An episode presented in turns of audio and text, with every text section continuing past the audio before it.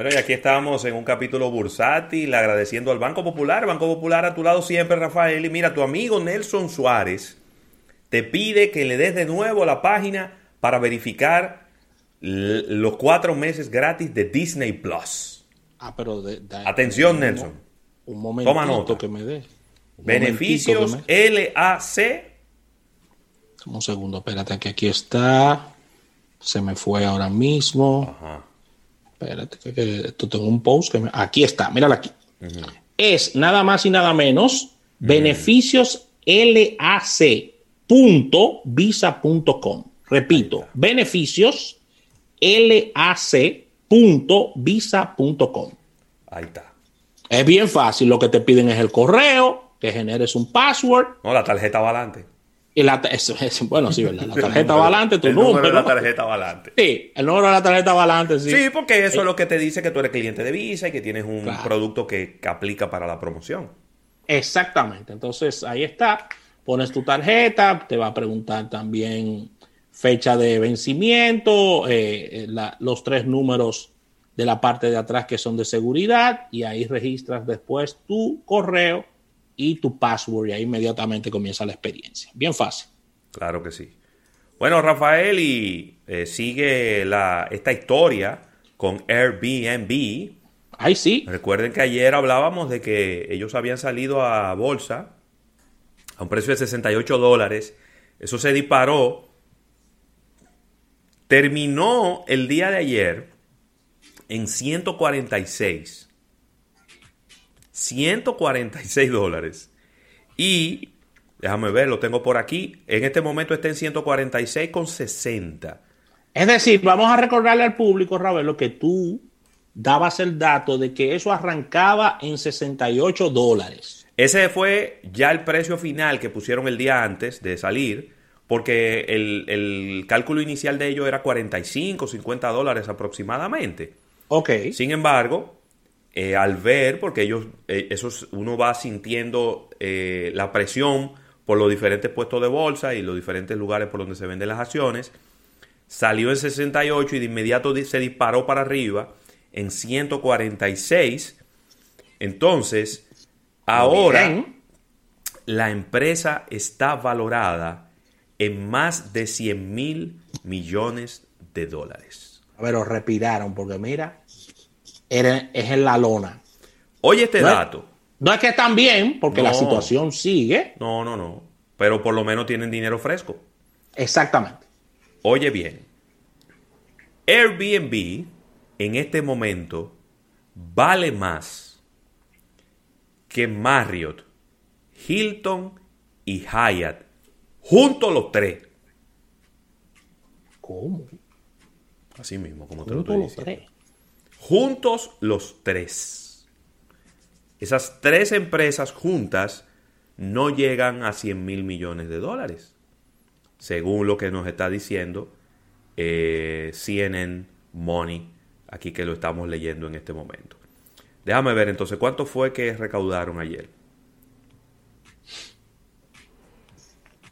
4 mil millones de dólares.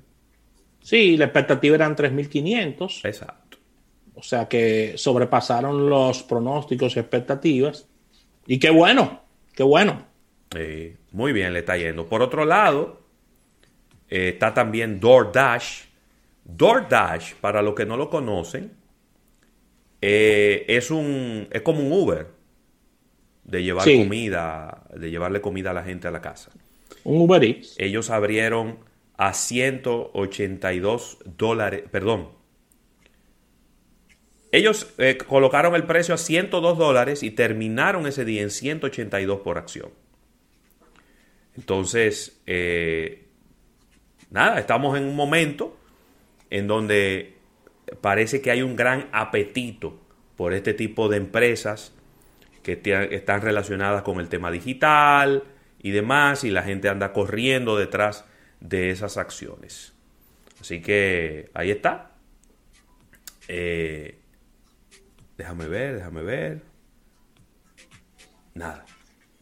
Muy bien. El, todo el que haya comprado, como dijo Eriden ayer, todo el que haya comprado unas acciones de, de Airbnb, que no se desespere, que se quede ahí, ellas van a bajar, van a subir, van a bajar y al final usted va a ganar muchísimo dinero, según lo que dijo Eri, en verdad, porque esto es un tema a largo plazo, esto no es un tema de corto plazo. Pero si usted compró a 68 y ya está a 146 y usted quiere venderla ahora mismo para ganarse unos chelitos, no es una mala idea tampoco.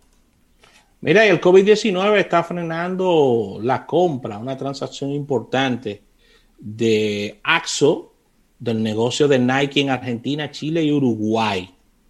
La compañía que comercializa la marca en el país desde el año 2018 eh, parece, eh, dijo que las relaciones eh, con, México han, estado, han estado buenas y la operadora de estas tiendas, del grupo AXO y Nike, eh, dieron por término mutuo el acuerdo del contrato para que la mexicana adquiriera las operaciones de las marcas de artículos deportivos en Argentina, Chile y Uruguay debido a los efectos de la pandemia.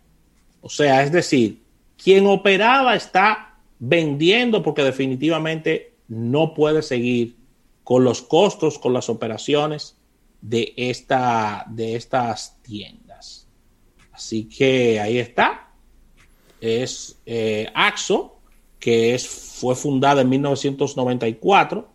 Es un grupo operador de tiendas que al cierre del año 2019 contaba nada más y nada menos con 33 marcas, entre las cuales está Nike, Speedo, Guess, Tommy, Victoria's Secret, Calvin Klein, entre otras. Ravelo ha tenido que desprenderse de este buen negocio en estos países debido a la situación de la pandemia. No nos llamemos a, no nos llamemos a, engaño con esto. Y aquí volvemos a caer en lo mismo, Ravelo. Si bien es cierto que este grupo es muy bueno y muy efectivo en el tema de abrir tiendas, no fortalecieron nunca su tema digital se apalancaron siempre en la tienda física, en que Ravelo vaya a la tienda a comprar, a comprar el producto. Sí. Y ahí, como no pudiste aumentar tus ventas, como no pudiste hacer un balance, eh, tu, mayor facturación está en, en, ventas de tiendas. Lamentablemente, la pandemia se lo llevó de encuentro, Ravelo. Totalmente, de acuerdo contigo. Mira, ya para finalizar por mi parte, ya que todavía no tenemos los precios de los combustibles, a pesar de que el Ministerio de Industria y Comercio y MIPIMES eh, había prometido que iba a ser siempre a las 2 de la tarde de los días viernes, pero no. Tenemos un delay en el día de hoy. Sí, hay un delay. un delay. Eh, este estudio, Rafael, que lo hizo CNBC All America Economic Survey, es una combinación entre este, este portal web y esta compañía que se llama All America Economic Survey han hecho una encuesta sobre qué la gente va a gastar en estas fiestas. Y casi el 40% de los estadounidenses dijo que planea gastar menos en regalos en estas fiestas de lo que hicieron el año pasado. Bueno, pues yo tengo que dar una, noticia a Eriden. En el debate que tuvimos, el que tenía la razón era yo. Sí, porque Eriden decía que no que no, que, que no. Yo le decía a Eriden que desde el punto de vista económico, las ventas, Ravelo, de Black Friday y de Cyber Monday se están comiendo las ventas navideñas. pero claro, pero míralo ahí. ¿Mm?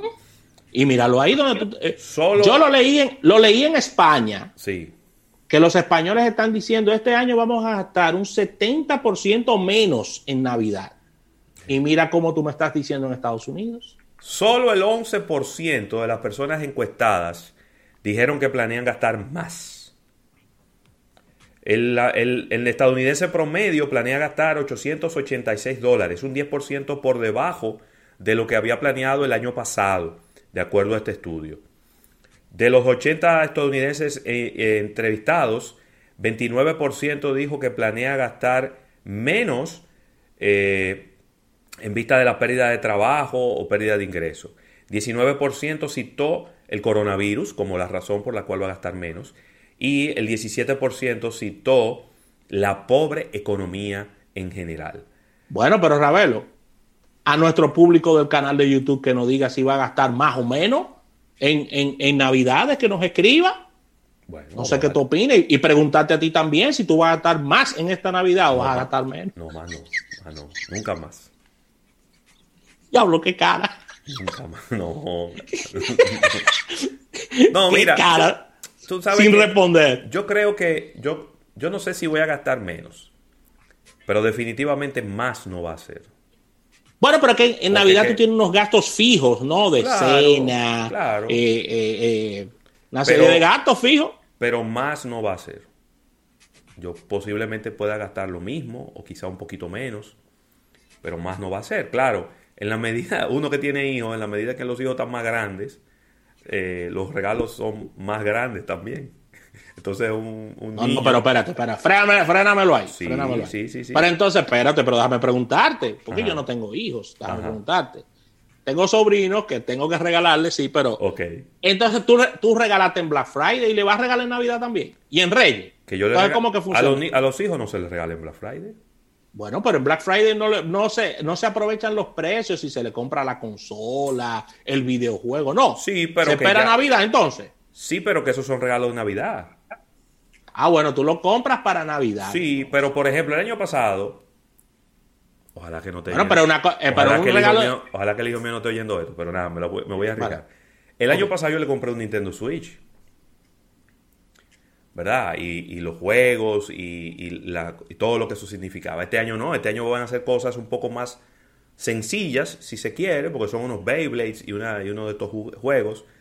Pero lo que te quiero decir es que en la medida en que los hijos se van poniendo más adultos, los regalos son más costosos. Sí. Porque un, niño, pequeño, tú, un niño pequeño tú lo, tú lo embullas con cualquier cosa, Rafael. Los, niños grandes no. Pero ¿cómo tú lo computas entonces? Porque tú me estás diciendo de que tú aprovechaste el, el los buenos precios de Black Friday y hiciste una compra en noviembre. Sí, pero que esos son compras... Para, para regalarles, claro, pero que eso no son compras de fiestas. Las la compras de fiestas y eh, en la parte es lo que viene después, lo que viene de, los juguetes de, Santa, eh, que si la comida, que si la ropa y todo eso. Y yo creo, creo que en sentido general se, va gastar, se, va a gastar, un poco más. ¿Qué fue? Están opinando en YouTube la gente, Rafael, diciendo que se va a gastar menos también. Claro, Rafa. ¿Eh? Claro, es que yo te voy a decir algo. Viene, yo te voy a decir algo. Lo peor para incentivar el gasto es la incertidumbre. Es cierto. Y enero, febrero y marzo, por solo mencionar el primer trimestre del año que viene, ¿verdad? Porque yo creo que aspirar a medir más allá, el primer trimestre del año que viene, creo que está lleno de incertidumbre todavía. Mira, nosotros no sabíamos, no sabíamos, no sabemos si el gobierno va a seguir eh, pagándole a las personas suspendidas.